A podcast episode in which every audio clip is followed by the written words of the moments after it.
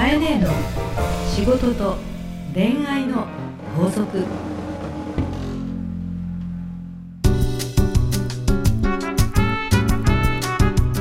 番組ナビゲーターのナグーです。カエネーの仕事と恋愛の法則第34回始まりました。それではカエネ今週もよろしくよろしくお願いいたします。えー、夏7月の24日夏うん。なんか夏休み前、はい。だからそろそろねみんですね。目をつぶるとセミの声がな 聞こえてきそうな。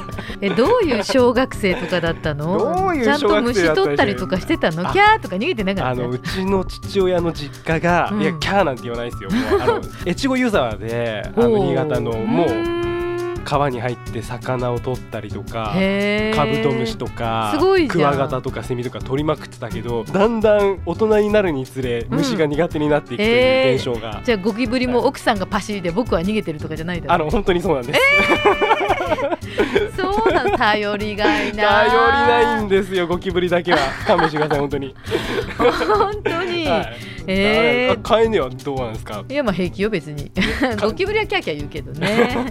まあちっちゃい時からやんちゃだし、はい。子供の時の写真ってひっくり返るんじゃないっていうぐらいブランコが遠く上まで行って、あの大車輪になるんじゃないみたいな写真がいっぱいあったりとか。えーやんちゃですね。そう私子供の時にはい。忘れもしない大事件があって、は公園でいはい。コンパクトなおもちゃのネックレス、で、首のところに、はい。あの鏡がついてるようなお姫様用のグッズを首に巻いたまま、いいですね。運転っていうんだっけ？なんだっけ？あ運転ですね。ね。小学校の。あ小学校の時に腕をこう伸ばしてって動くね、はいはいあそこで動いていて、はい。そのままぐるってはい。また登って、逆上がりみたいなこととかしていたら、はそのネックレスがが。くるくるくるって巻いちゃって、え。ー危ない。そう。手伸ばしたら首がつるっていう状態まで短くなって、え？もう死ぬと思って子供心に首つっちゃったのよ。でー、上がっちゃいけないけど。こうなんて言うんだろう、は自分で腕腕ででとにかく支えないとこう首の距離が足りなくて緩めると降りるっていうんでもうダメだと思った時にはいどっかから大人のお兄さんが現れてええ。ふっと上げて助けてくれたからはい。私はあの人がずっと王子様と思ってんの いや完全に王子様じゃないですか。その人がいなければ。うそう死んでたっていう大事件もあったんですよ。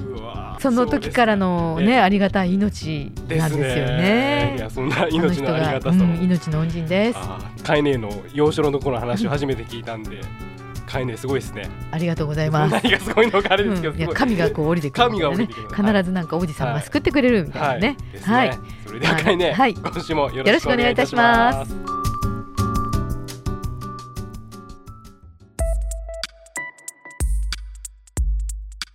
さあ、えー今日も皆さんから届いたメッセージをご紹介していきたいと思いますメキシカンメイさん、えーはい。なんとメキシコから送おっていただいてお本当にメキシコから？はい。すごい。書いてありますね、えー、へー。30代女性の方会社員ですね。えメキシコの会社に勤めてるの？多分そういうことだと思いますすごいですね、うん、えー、かえねなぐーさんこんにちは、こんにちは。えー、以前応援するなら自分ごと化しろというお話があったと思いますおが、ありましたありました。え私の悩みは毎日毎日電話で愚痴やら悩み相談をしてくる友人のことです。うん。こうしてみたら私なら、えーとか、えーこの間ポッドキャストでこう言ってたよなどなどいろんな言い方でうん。いろいろな角度から相談に乗ってるつもりなのですが、うん。えー年月が過ぎても全く変わらない友人に、うん。えー正直少し嫌気がさしています、うん。かといって突き放すこともできずにいます、うん。えー私は、えーこの子をどう応援したら、うん。えー彼女のためになるのでしょうか、うん。えーそれともある意味放っておいた方がいいのでしょうか。うん。お願いしますと。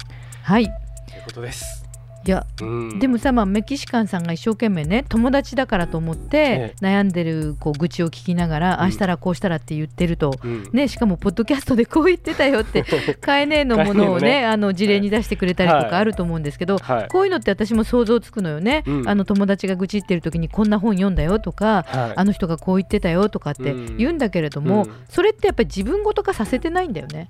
自分ごと化させてない、うん、あのはい。本人にとったら、例えばこれはあの、メキシカンメイさんがはい。ポッドキャストをリアルに聞いていて、はい。自分が気づいてうん。発見できたわけで、あーあいい話だなとメキシカンメイさんに刺さった話、うん、実感としてちゃんと実感として。でも彼女ははい。えー私の放送を聞いてたわけじゃないわけでお友達は。そうですね。そうでしょ、うん。メキシカンメイさんから聞いてるわけよね、うんうんうんでまあこうだよねああだよねって一生懸命聞かれてるわけだけども、はい。本人はじゃあね友達はどうしたいかっていうと、うん。愚痴ってさはい。吐き出したいだけなのよ。毒をね吐き出したいだけなんですがね ああそういうことなのか。だからメキシカンメイさんははい。もちろんそのなんて言うんだろう、はい。ね、どういうこうキャリアの方かわかんないけど、はい。アドバイスをするということは、うん。より自分の考えてる話の方に持ってってあげた方がいいかなとか、うん。え自分としてはプラスの話をしてあげて今落ち込んでる部分をプラスに持っていかせようかなって思ってるんだと思う。んだけども、うん。えこのお友達はうん。メキシカンメイさんの考え方の方に行きたいわけじゃなくて。なるほどね聞いてよって。聞いたよっていう。そもそもその先の答えはそんなに求めてないのかな。うん、と思うから、はい。あのメキシカンメイさんがストレスに思っちゃいけなくて、うんそうですね。えこういう友達には相談してるふりしながらも、あーはいはいまた言い出した言い出したと思ってねはい 聞いてやるよって言いながら話しだしたらそうだねね。ああだねって言いながら頑張れがんあの、まあ、頑張れって言葉はあんまり良くないんだけれども、はい。大変だねって言いながらも、よっしゃよっしゃみたいな感じで、そういうスタンスで？うん、行くのがいいってことですね。いやだって特にねうん。年月が過ぎ過ぎても全く変わらないって書いてるんだそかられは嫌気もさ。さしますよ、うん、そうしたら嫌気がさすのは何？言ったら自分が変えてやろうって思っちゃうからでしょ、そうですね。メキシカンメイさんはがこの人を変えてしまおうと思ってるのに変わらないから、自分がストレスを受けてるわけじゃない、はい。なんでさ友達のためにさ、うん。一生懸命ストレスを持たなきゃいけないの、そうですね。ね、そうではなくって、うん。本人が吐き出してるっていう性格だなってさすがにさ、うん。年月経ってんだから気づこうよみたいな、言われちゃいましたねさん。だから解決してあげるとか、はい。本人の思考を変えようではなくて、はい。聞いてあげる相手がいる、うんっていう関係の友達っていうのもあると思うのよね。あ吐き出させる場所になってあげるっていうことで、うん。それでいいじゃんすっきりした？とか言ってじゃあまあ明日も明日も頑張ろうね、みたいな感じでいいと思うんだよーね。そうですね、うん。あじゃあこれ解決ですね カエネは、うん。あれですか？やっぱりそういう相談とかって結構されますよね。いやー嫌な女なのよ私も。割こととと捕まえてさ、はぐちぐちぐちぐち言ったり吐き出したりしちゃって。カエネ映画ですか？あるの。でよくね言われるんです「あーえ買えねえでもあるんですか?」って。言ってあそれは今自分も思いました。人一倍あるのよ。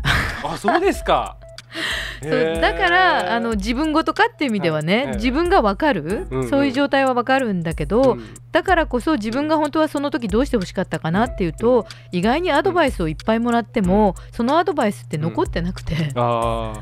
なるほどなるほど。逆に、うん。今聞きたいのは、やっうん、ぱこうまあいいアドバイスがなくても、うん。吐き出すってことって大事ですか？すごく大事。うん、であの吐き出すと同時にアドバイスという言葉をもちろんねあの、うん。たった一言で目が覚めちゃったり、うん。たった一言の言葉で意識が変わるってことはもちろんありますよ。ありますよね。うん。だけど一番はうん。自分でいっぱい喋らせられていて、うん。相手がうんうん言いながらちょっとその時どう思ったのって質問をポコッとかませてきたり、うんポコッとつぶやかれたりしてそこにまた自分が言い訳をかましてって喋って喋ってるうちにああ私ってこんなにくだらない女なんだって気づかされる方があ。の目覚めるのよ。あそうなんですか。えー、そういうもんなんですね。だから案外人を変えるには、はあの本人に喋り喋るだけ喋らせといて、うんうん結局あんた今1時間一人で喋ったようん。とか言われた方がうん。刺さっちゃったりするんだよね。へえんか深いな。そうなんですね、うん。それをなんか説得しよう、うん。説得しようって私みたいにこん。なにこうしゃ語っちゃったり喋ったりすると、まあ、ナグートは今パーソナリティだからね、うん。一人で喋ってるけれども、案外聞いてる方はい。っはいぱい情報をもらうとうん。忘れちゃうよね。あーまあそうですね。わ、うん、かりました。じゃあ今週のですね、はい、法則をよろしくお願いいたします。はい、気づきを与えるには喋るより喋らせろ。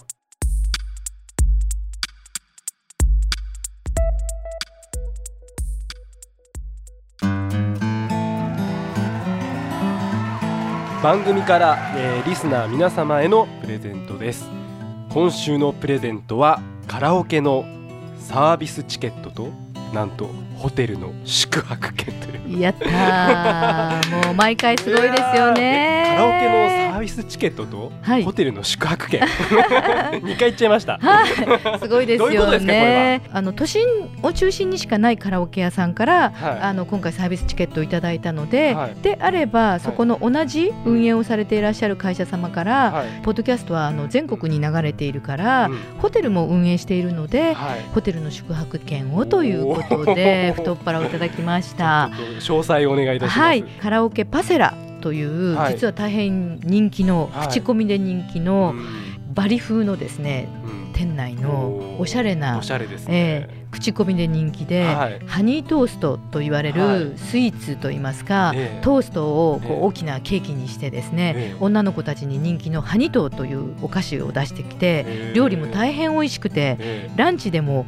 晩ご飯でもカラオケ屋で食べたいというお店として人気のお店がありまして、え、はい行ったことないですか？ー行ったことないですね。あそうなの、はい。え遅れてる？遅れてますね僕。はい、というですね、はい。カラオケパセラさんから、はい。まずお一人2000円のはい。利用サービスチケットをはい。10名様に10名。はい。はい。いただきました。ありがとうございます。はいではい。別にですね、はい。あのもちろんどちらにも応募していただいていいんですけれども、あの都心の方でも応募できるんですが、え同じあのパセラを運営されています、はい。株式会社サンダ様から、えアンダリゾートと言います、伊豆高原の伊豆高原の。ホテル をですね、はい。ちょうど夏休みということもありますので、実はチケットが平日にご利用いただけるペアのチケットなので、はい。あの夏休みであればね、はい。ちょうど行ける人もいると思いますからね。えー、と一泊宿泊券をペアで、はい。えーちょっとお食事は別料金になるそうなんですけども、宿泊だけでもね嬉しいですよね。で実は私ね、泊まったことがあって。あそうですか。はい、エステがあったりとかビリヤードがあったり卓球場があったりとか。それからあのなんだっけ、はい。あのフィッシュっていうの？こう、自分の角質取ってくれるようなドクターフィッシュがいる池とか。あのあいろんなもんがいっぱいありまししてですねすごく楽しかったんですね。あのぜひとも楽しんでいただければと。あのペア一組にプレゼントということです。わかりました、はい。えープレゼントをご希望の方は、えーハーストーリーのオフィシャルホームページにある番組専用のバナーからアクセスし、えープレゼント名を明記の上お送りください。URL は herstory.co.jp herstory.co.jp です、えー当選者の発表は商品の発送をもって返させていただきたいと思います、えー応募の締め切りは8月の6日火曜日までとさせていただきたいと思います。はい、おありがとうございまました。す。カエネの仕事と恋愛の法則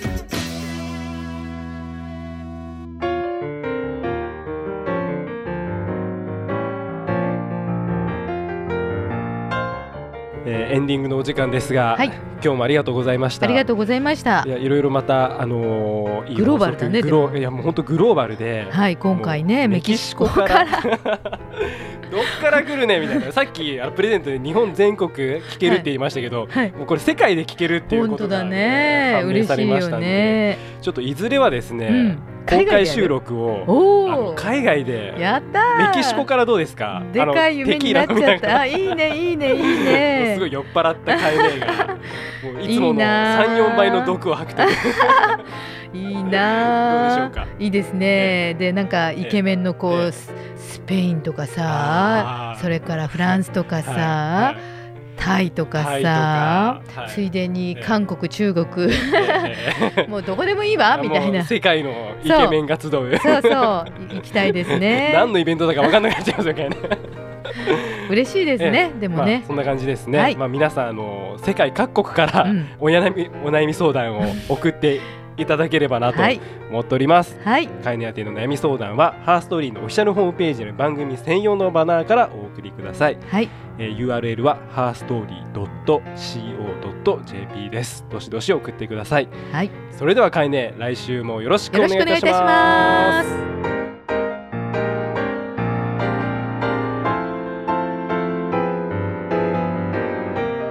この番組はハーストーリーの提供でお送りしました。